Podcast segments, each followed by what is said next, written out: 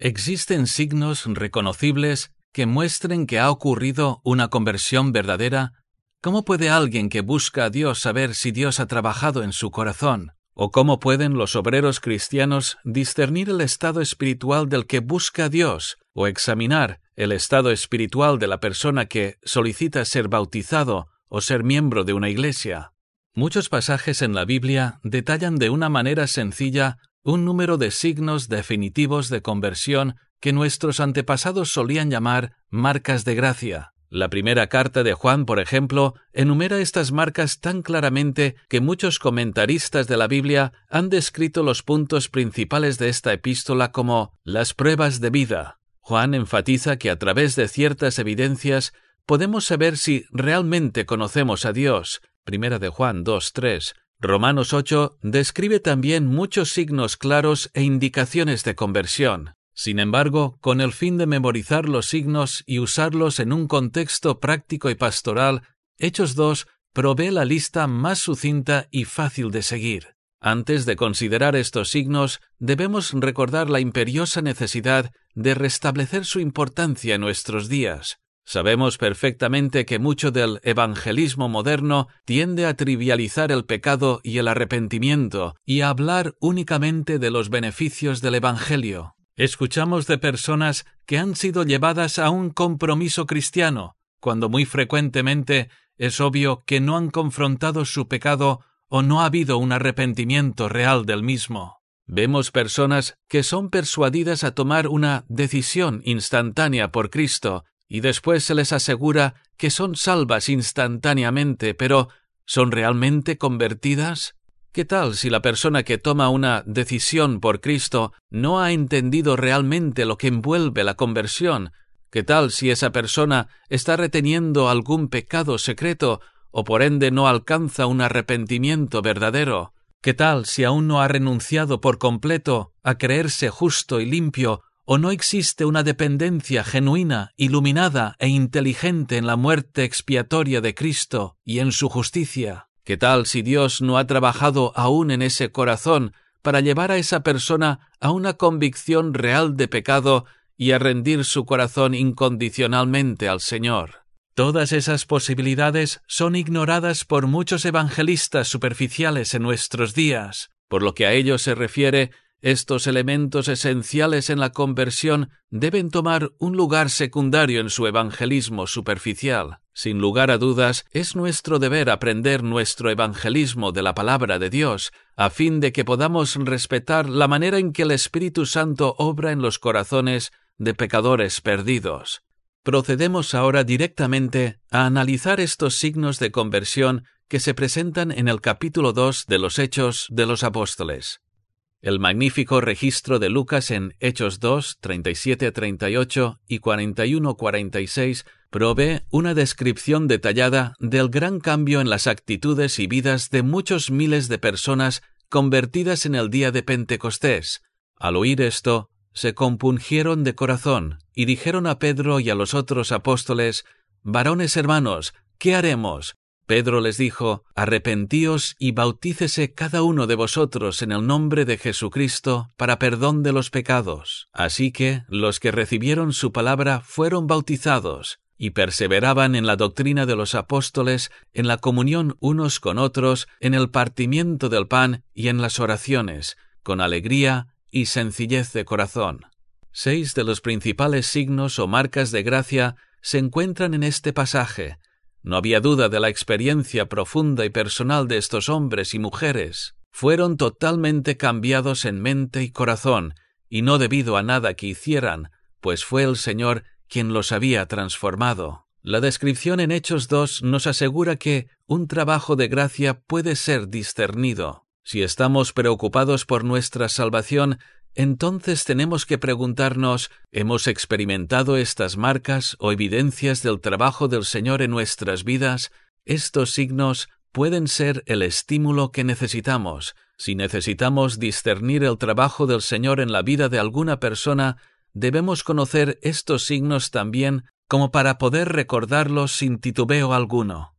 La primera marca de gracia en el pasaje es la experiencia de convicción de pecado que lleva a un arrepentimiento verdadero. Versículos 37 al 38. El bautismo solo se podía llevar a cabo cuando la gente había mostrado estar compungida de corazón o perforados en el corazón, como el griego indica, mostrando así verdadera vergüenza y preocupación por una vida en pecado y un genuino anhelo por encontrar perdón. Al discernir el progreso espiritual de una persona, debemos buscar un corazón contrito y humillado, que el Señor no despreciará. Salmo 51. Si sentimos que tan solo ha habido un reconocimiento frío e intelectual del pecado o una momentánea ráfaga de emoción, acompañado de un arrepentimiento muy formal o limitado, tendremos que dudar en gran manera que realmente haya existido conversión alguna. El Señor llena al hambriento de buenas cosas. La palabra dice, Bienaventurados los que tienen hambre y sed de justicia. El arrepentimiento implica un fuerte sentimiento y solamente podemos tener una esperanza sólida de que una obra real de gracia ha tenido lugar en el corazón cuando alguien está profundamente preocupado por el pecado y apesadumbrado por conseguir el perdón de Dios. Los testimonios que no hacen mención alguna de arrepentimiento son extremadamente sospechosos. Todas esas historias de conversión de estrellas de pop que usualmente son dadas con un lenguaje superficial y jocoso que hacen que la conversión parezca tan sencilla están carentes de esta marca esencial de gracia. Escuchamos gente decir que no podían con la vida, así que le pidieron a Jesús que se hiciera cargo, y como consecuencia de ello, Jesús ahora está con ellos, incluso en el escenario, y los hace mucho más exitosos en sus vidas, unas vidas mundanas y que no han sido cambiadas. El Señor Jesucristo tiene que ser un Salvador personal que rescata del pecado antes de ser ninguna otra cosa para una persona.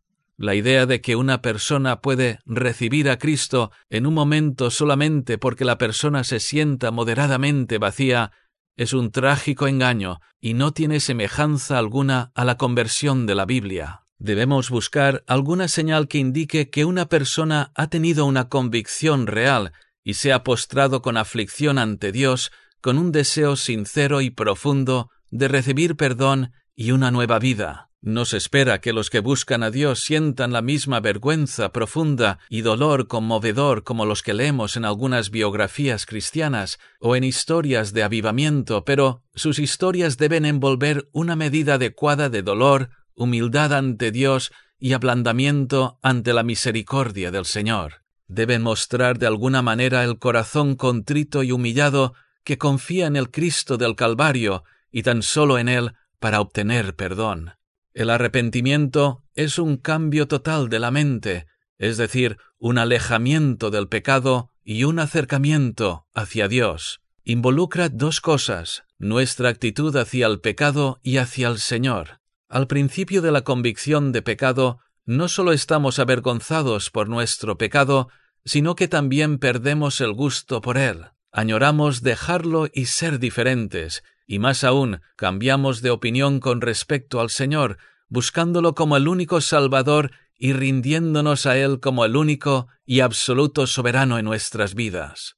Hoy en día muchas personas que dicen ser cristianos bíblicos han diluido la clara enseñanza de la Biblia acerca de la conversión. Dicen que no es necesario romper totalmente con el viejo estilo de vida mundano y pecaminoso. Dicen que el arrepentimiento tan solo se refiere a cambiar de parecer con respecto a Jesucristo, y para empeorar las cosas, también niegan que el señorío de Cristo sobre nuestras vidas sea necesario para la salvación. En otras palabras, reducen a nada el arrepentimiento. No es de sorprender que sus convertidos mantengan sus costumbres y gustos mundanos, pero es que, de acuerdo con el patrón del Nuevo Testamento, eso no es una verdadera conversión.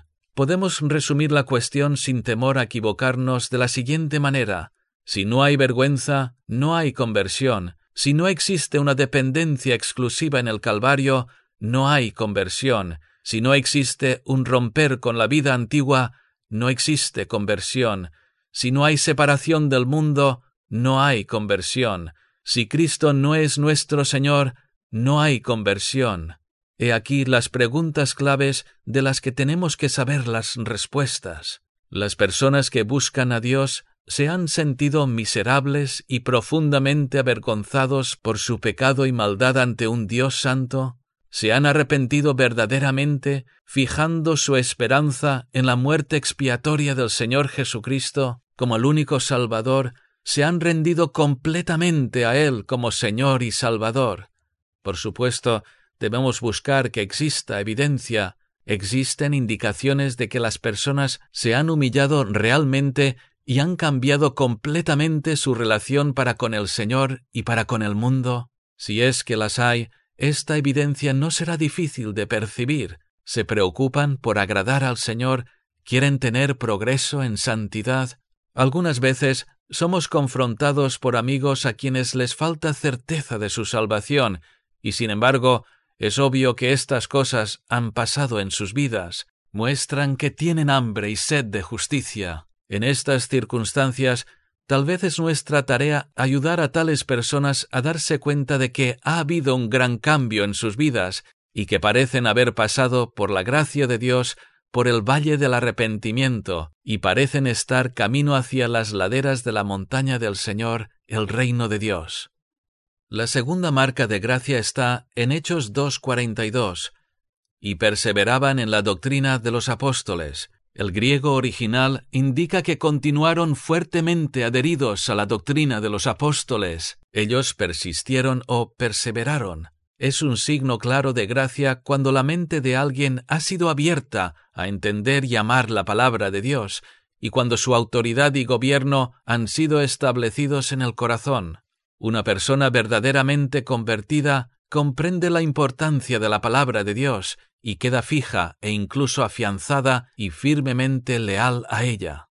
Esto es un signo claro porque Primera de Corintios 2.14 declara enfáticamente que el hombre natural no percibe las cosas que son del Espíritu de Dios, porque para él son locura y no las puede entender, porque se han de discernir espiritualmente. La gente que no ha sido salva encuentra que la Biblia es complicada, oscura y difícil de entender, entonces, cuando son realmente convertidos, repentinamente encuentran que sus páginas brillan con luz y significado, y sus corazones son confortados y movidos por ella. Tan solo el Espíritu es el que desentraña las escrituras de tal manera. Probablemente los recién convertidos no entiendan de inmediato libros difíciles como Ezequiel y Apocalipsis, pero si antes estaban ciegos a toda la palabra, Ahora la conversión les ha permitido ver con nuevos ojos. Las páginas que antaño eran áridas toman vida. Por otro lado,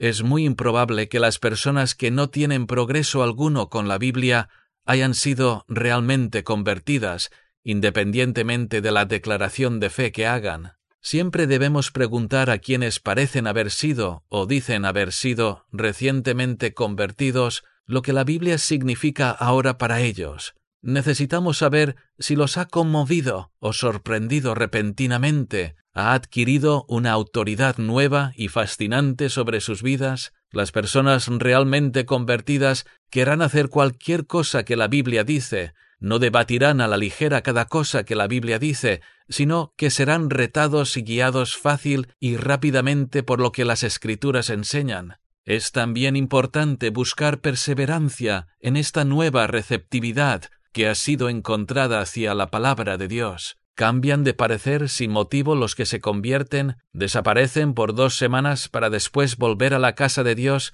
como si nunca se hubiesen ido, pueden encender y apagar sus sentimientos espirituales como un interruptor de luz.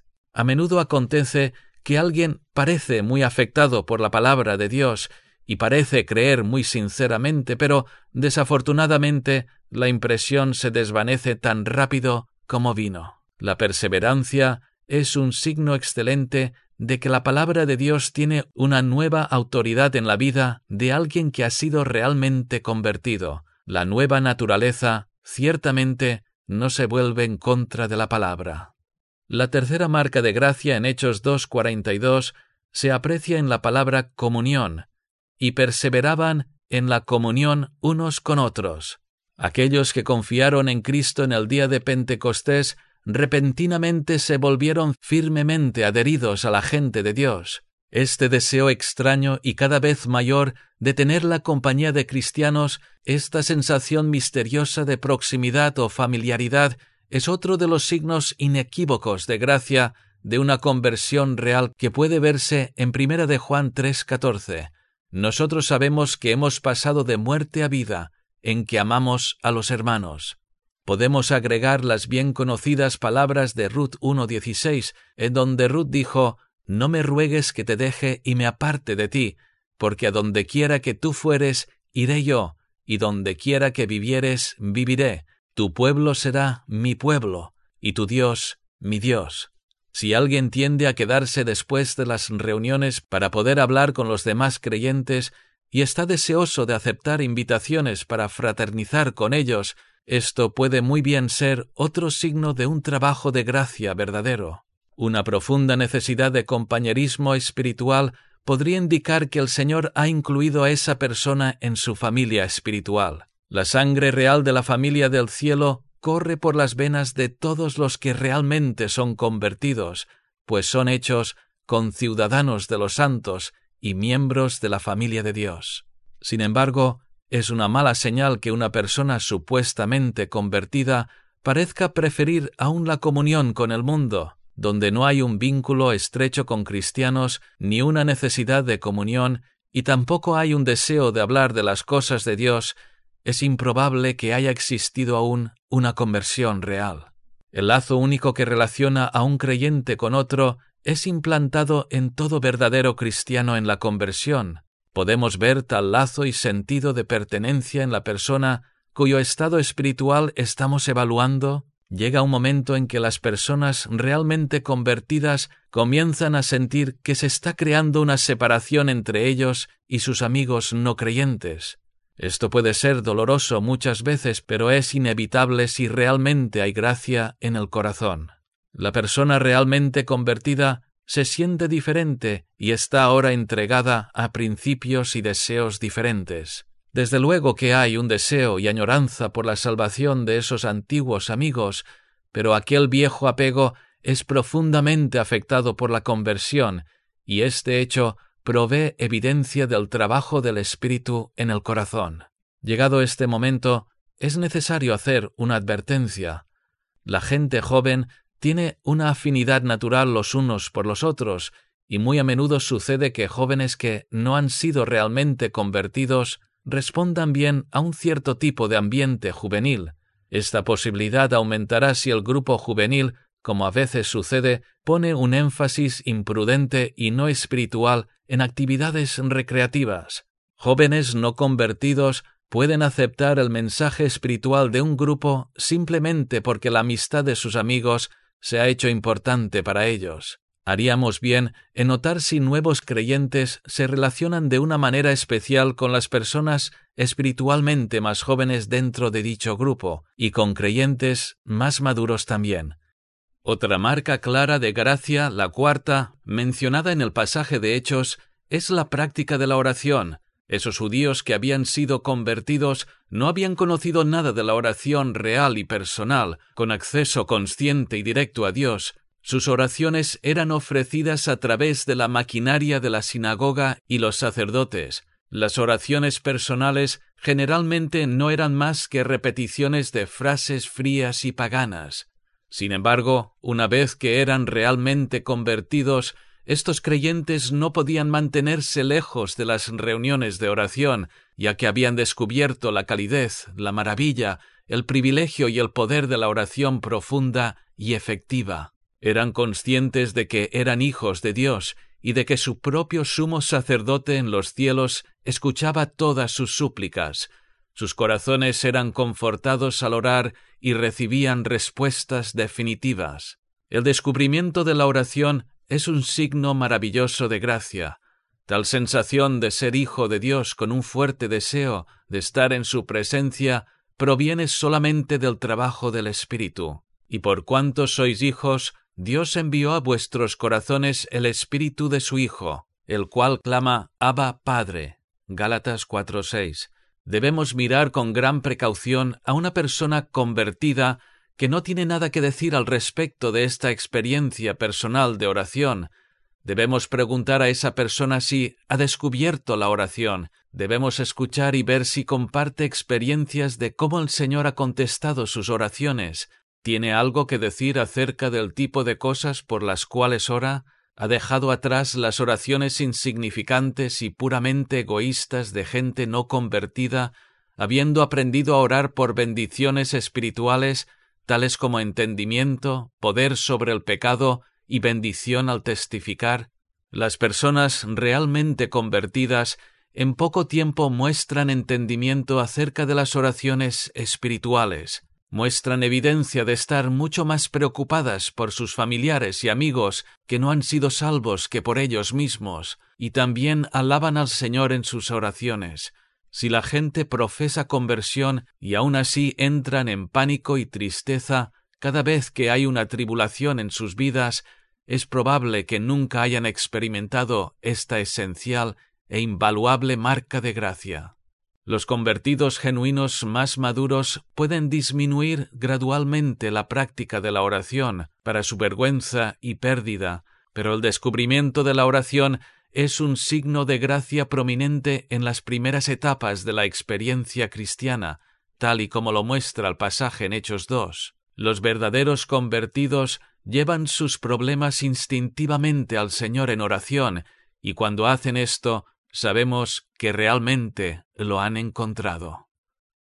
Otra marca esencial de gracia, la quinta, es descrita en Hechos 2, 46 al 47, donde se nos dice que los que se convirtieron el día de Pentecostés se caracterizaban por una dedicación sincera y firme y una lealtad de corazón descritas como sencillez de corazón. Algunas traducciones modernas hablan de sinceridad de corazón.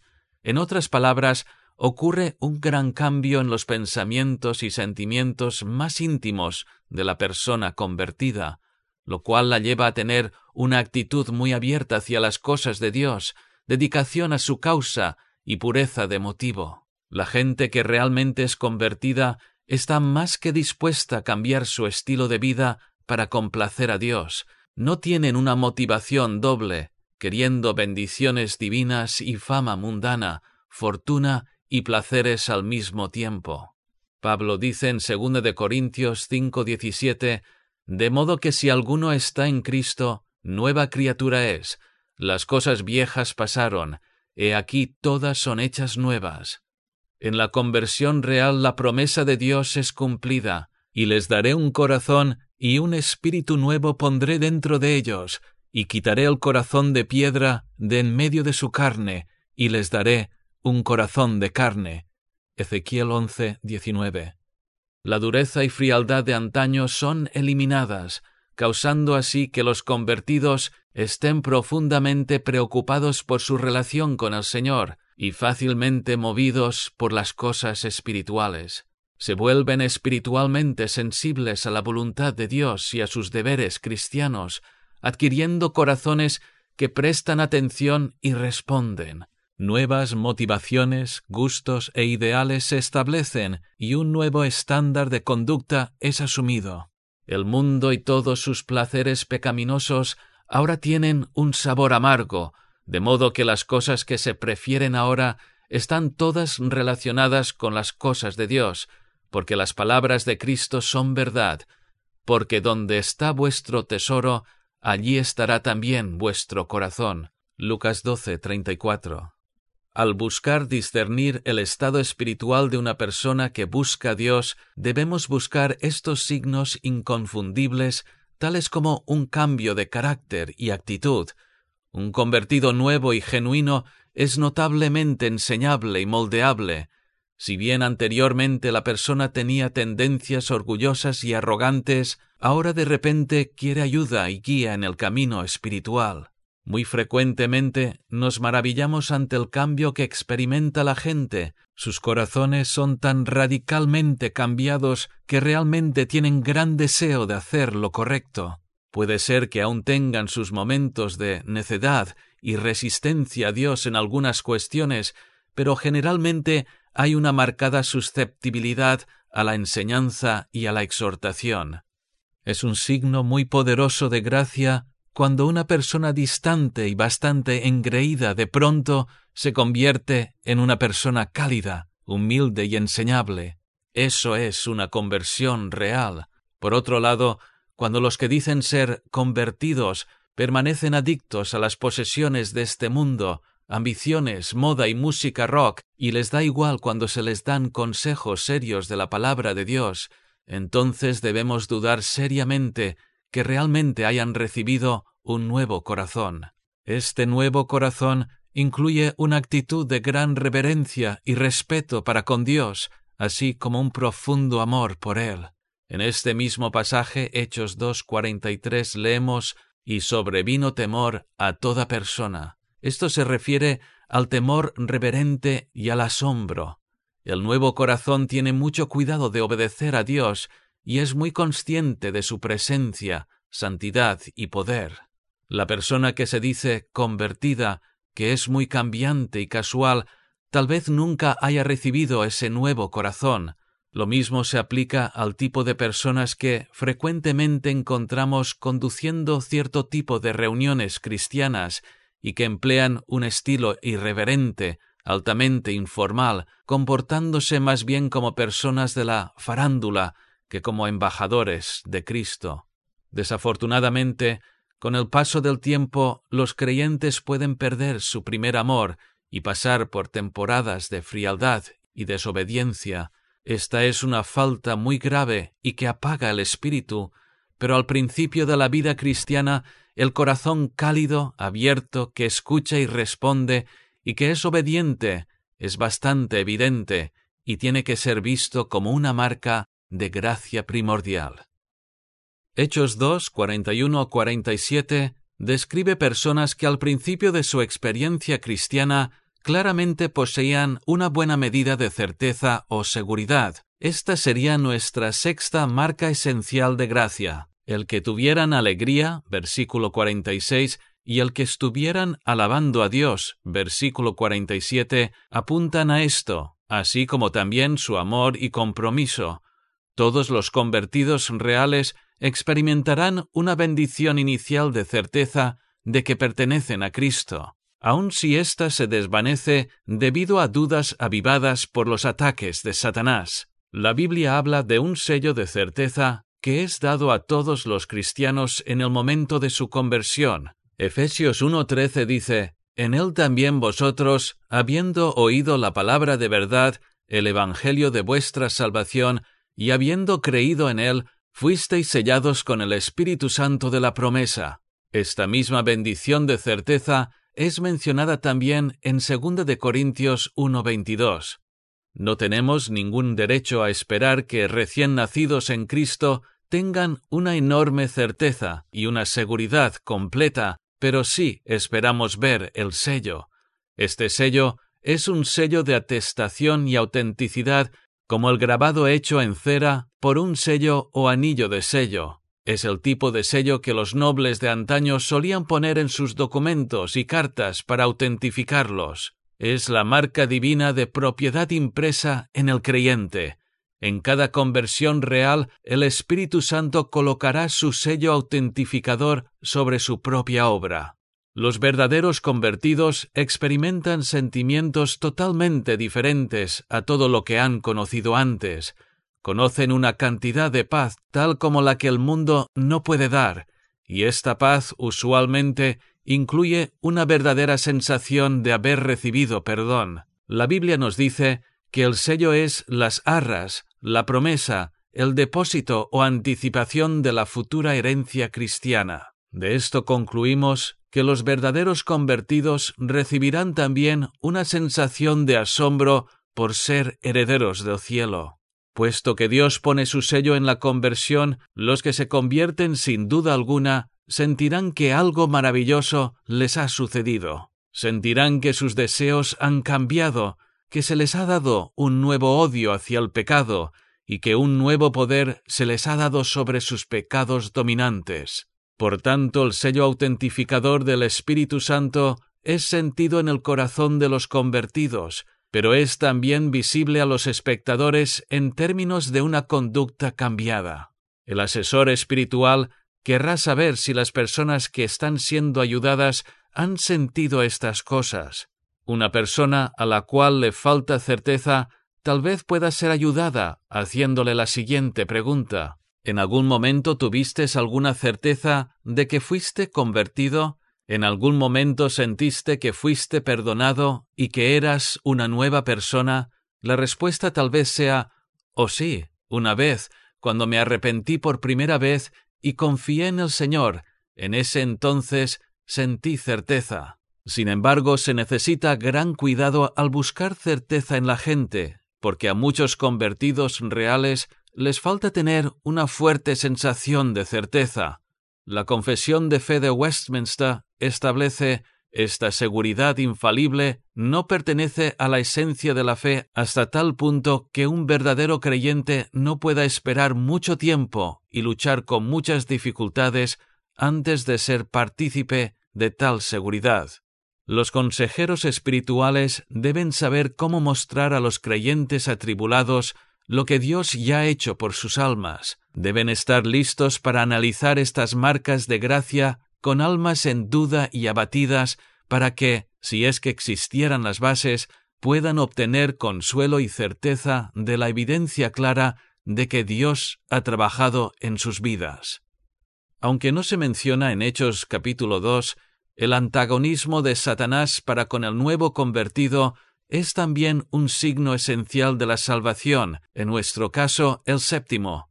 El adversario siempre dispara sus dardos de fuego, es decir, dudas y temores en la mente del verdadero convertido. Cuando el que busca a Dios se ve bombardeado por dudas acerca de la verdad del Evangelio y acerca de su propio progreso espiritual, puede que sea una señal positiva de que el Espíritu Santo ha estado realizando una obra de gracia en el corazón.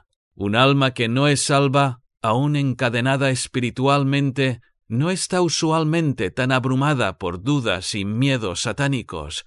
El Señor Jesús enseñó esto en Lucas 11:21, al decir, Cuando el hombre fuerte armado guarda su palacio, en paz está lo que posee. En este versículo, Satanás es el hombre fuerte y armado, representado como un tirano que no maltrata o lastima a sus esclavos mientras están seguros dentro de sus paredes fortificadas.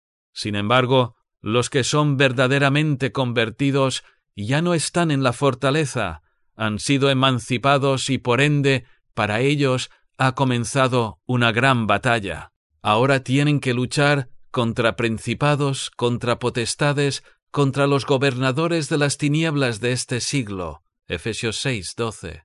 Por tanto, la agitación que sufren sus mentes, las dudas que tanto odian y la incertidumbre que usualmente sienten puede ser evidencia de que el Señor sin duda les ha salvado y de que ahora están en el campo de batalla. En cierta forma, Satanás se extralimita cuando lanza sus ataques contra los que han sido convertidos recientemente, pues les prueba la certeza de su existencia y que tienen una razón para atacarles. La estrategia que usa de no atacar hasta que la gente llega a ser convertida puede ser demostrada mediante la experiencia de gente que ha crecido en hogares cristianos, pero que pasan muchos años como cristianos nominales antes de ser convertidos realmente. Durante tales años casi nunca dudan la realidad histórica de los eventos bíblicos o de la obra y el ministerio de Jesucristo. Pero en cuanto acuden sinceramente a Cristo, comienzan a tener dudas. Solo entonces Satanás abandona su actitud de pasar inadvertido y comienza a hostigarlos. Los que son jóvenes en la fe deben ser ayudados a ver que Satanás dispara sus dardos de fuego en sus mentes como resultado de su malicia y rencor. No puede quitarles la salvación, pero se esforzará al máximo para arruinar el gozo y la paz que tienen al creer. La estrategia de Satanás varía. En un momento llenará de dudas acerca de la fe cristiana al que ha sido convertido recientemente. En otro momento cambiará su ataque. Oh sí, dirá, todo es verdad, la Biblia es verdad, la fe es verdad, la salvación es verdadera, pero tú no te has convertido, te estás engañando. Tarde o temprano el creyente caerá en pecado y el diablo aprovechará esta oportunidad para presionarle con esta acusación. ¿Cómo puedes tú ser un hijo de Dios? El simple hecho de que los que han sido convertidos recientemente puedan estar preocupados acerca de si son realmente salvos o no es en sí mismo evidencia de la conversión. Si son cristianos genuinos, entonces el estado de sus almas es la cosa más importante en sus vidas. Su estado espiritual es crucial para ellos, y su ansiedad, en efecto, prueba que son hijos de Dios. La gente que no es convertida no tiene una profunda aflicción acerca de su situación espiritual. A ellos les importan más las cosas de este mundo. La ansiedad santa como los puritanos la llamaron, es por tanto una buena evidencia de que el tesoro de una persona está ahora en el reino de Dios. Llegados a este punto, sería bueno ahora hacer una recapitulación de estos signos de conversión. 1. Un verdadero arrepentimiento ha ocurrido. El corazón contrito y humillado busca a Dios para obtener misericordia y gracia.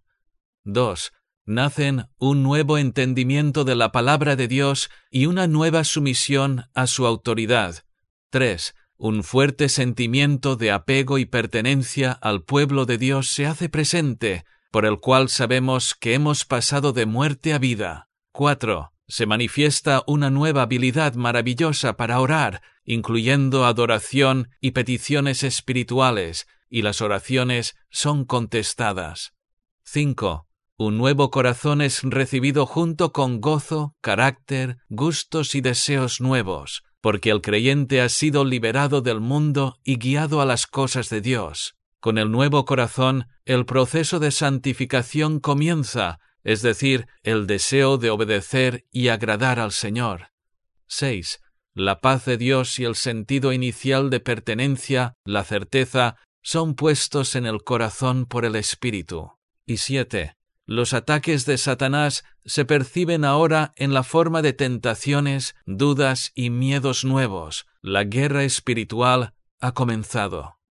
De los numerosos ejemplos de conversión en la Biblia, nos damos cuenta de que la conversión, desde un punto de vista humano, es algunas veces una experiencia súbita y a veces es un proceso más prolongado, Luz y entendimiento pueden aparecer gradualmente a medida que el pecador tiene convicción de sus pecados.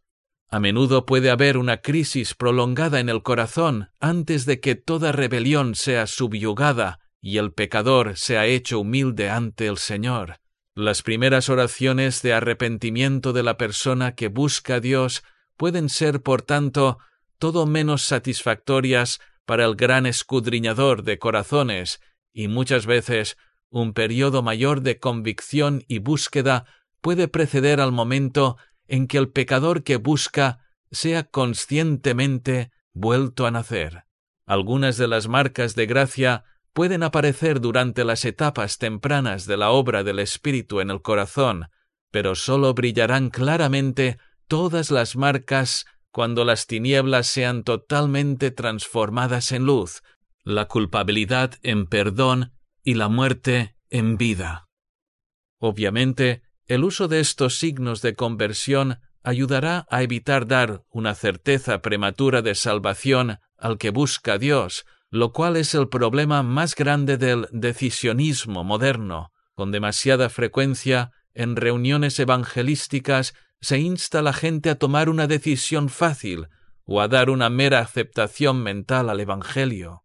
Si responden, se les dice inmediatamente que son salvos, y a menudo, sin importar cómo se sienten, imaginemos que un predicador o algún otro obrero cristiano ha asegurado enfáticamente que el alma de una persona que busca a Dios es salva, sin tomar en cuenta el hecho de que no hay evidencia real de esto.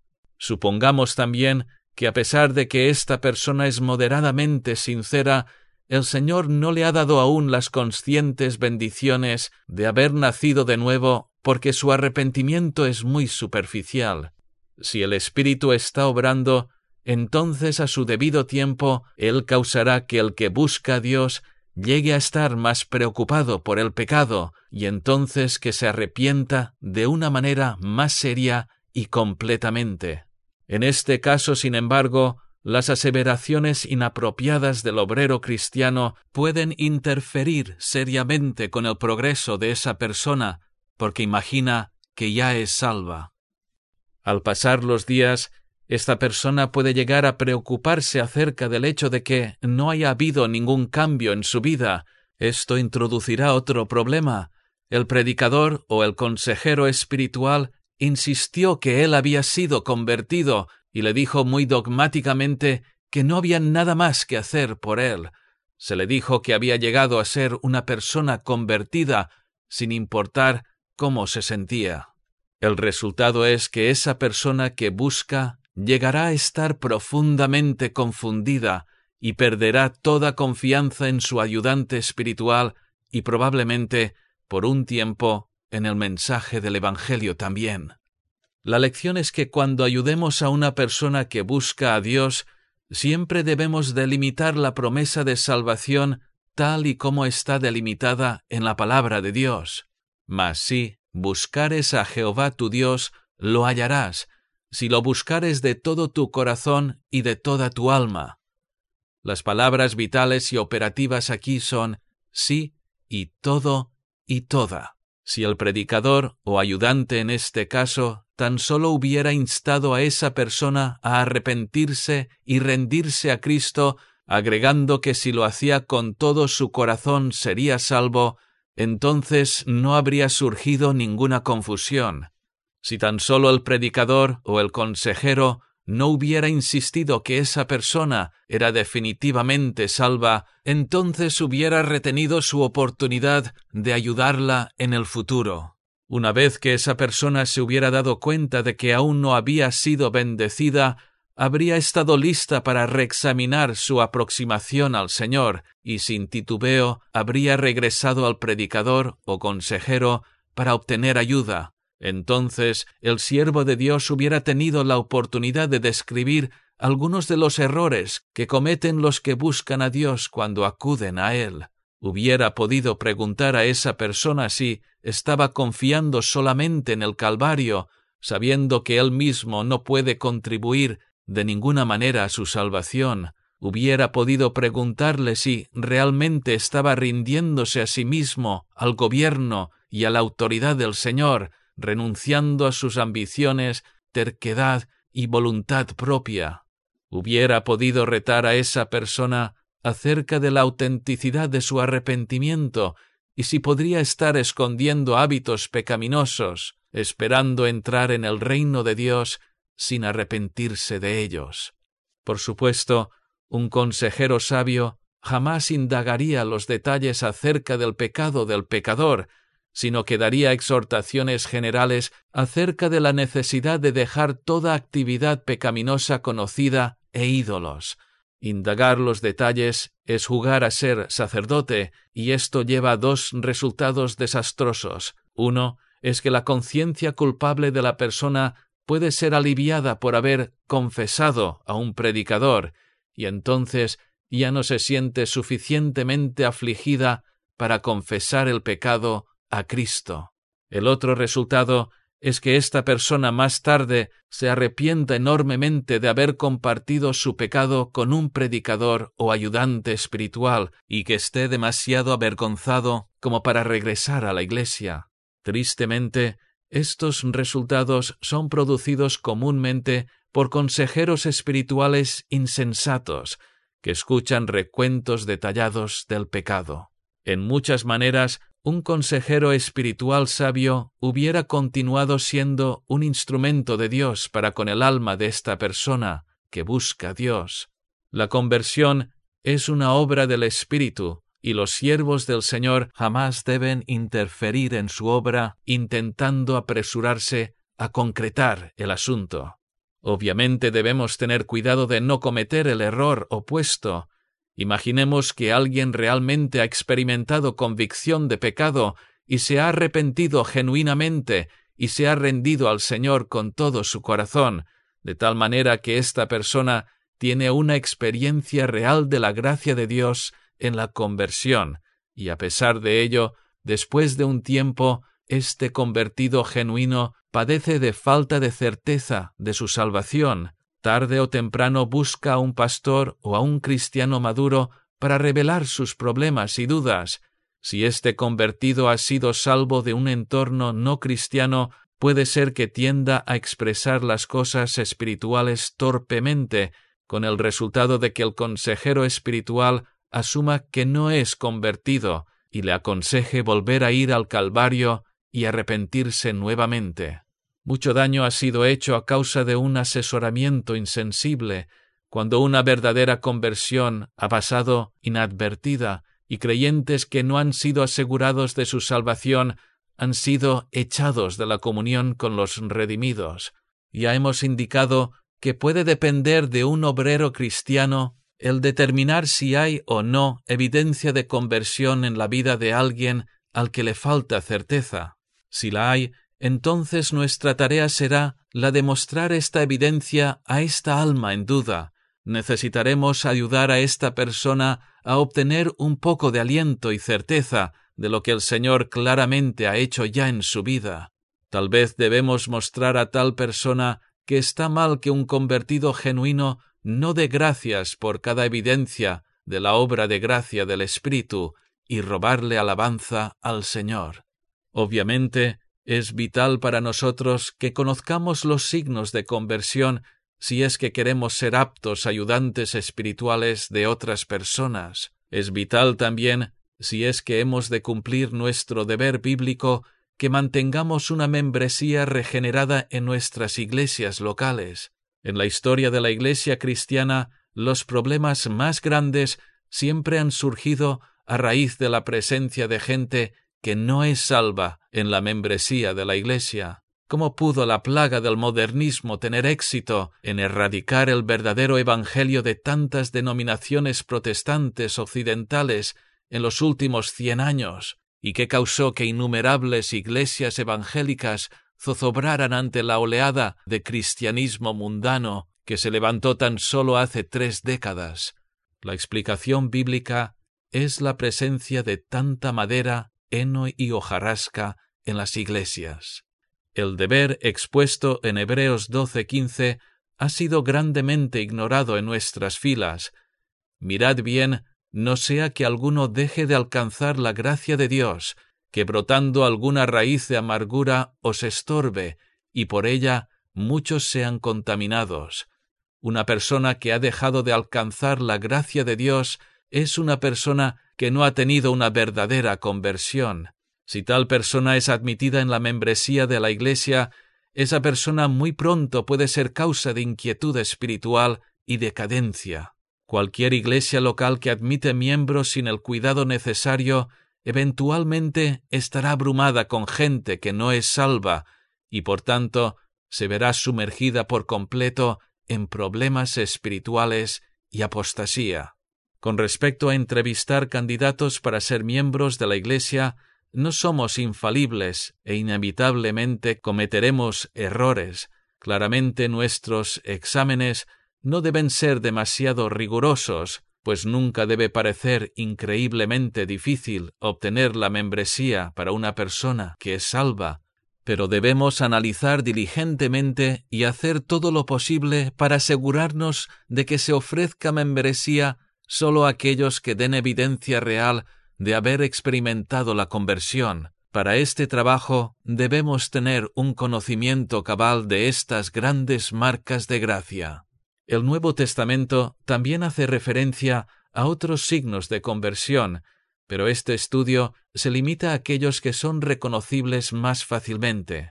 Incluso en Hechos 2 hay otro signo importante que no se ha considerado en aras de la brevedad. Lucas da constancia de que los convertidos de Pentecostés perseveraban en la doctrina de los apóstoles, en la comunión unos con otros y en el partimiento del pan. Es una marca de gracia que los verdaderos convertidos realmente quieren adorar al Señor y mostrar su amor por Él. No se necesita perseguirles ni persuadirlos. no tienen, sin una buena razón, un mal recuento de asistencia a la casa del Señor.